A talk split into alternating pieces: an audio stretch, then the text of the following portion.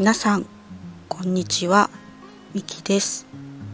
私の配信を聞きに来てくださりいいねやあのコメントフォローも本当にありがとうございます。今日はなんか曇りなんですけども今ちょっと晴れ間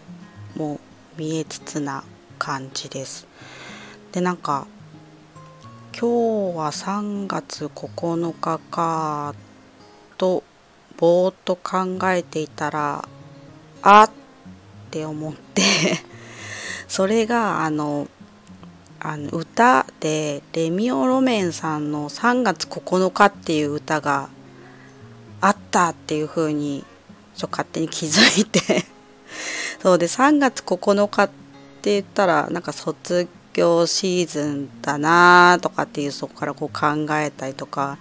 まあ、出会いと別れの季節だなとかっていう風に考えてちょっぴりこう切なさを感じつつなんか胸がじんわりするような思いになっちゃいました。ま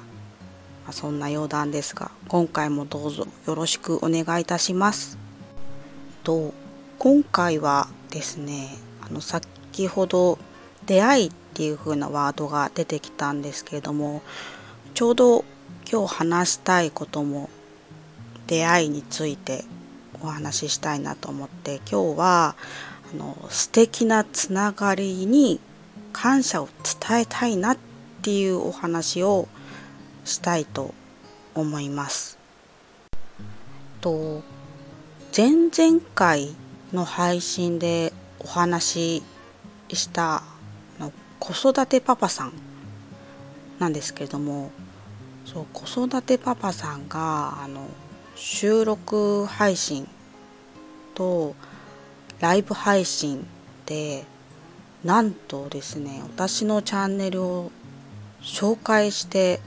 くださいましてでそこからですねあのたくさんの方が私の配信を聞きに来てくださり本当にすごく嬉しく思いました。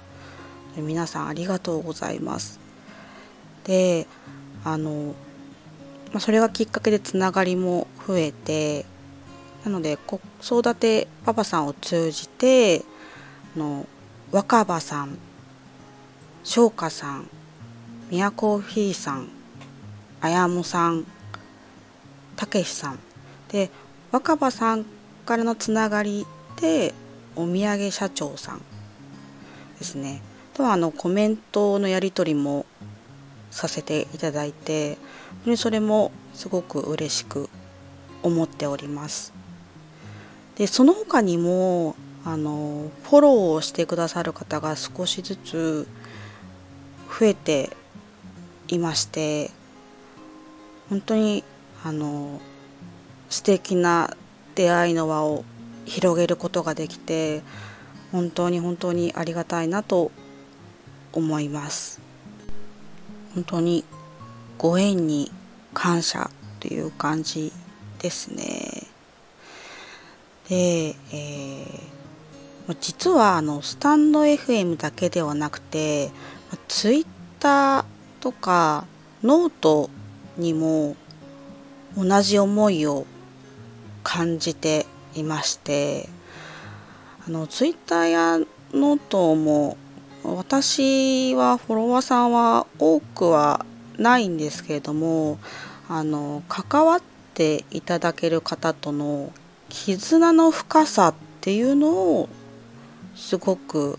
感じています。でノートでは、まあ、一つコミュニティに参加していてそこもまたあの暖かい場所なんですよね。なのでそこにも素敵な方々がたくさんいてで素敵な出会いの輪を広げられているなっていうふうにも感じています。であのこの配信を私ツイッターにも投稿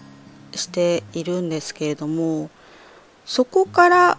聞きに来てくださる方もいらっしゃってで、ま、今は聞き戦の方なんですけれども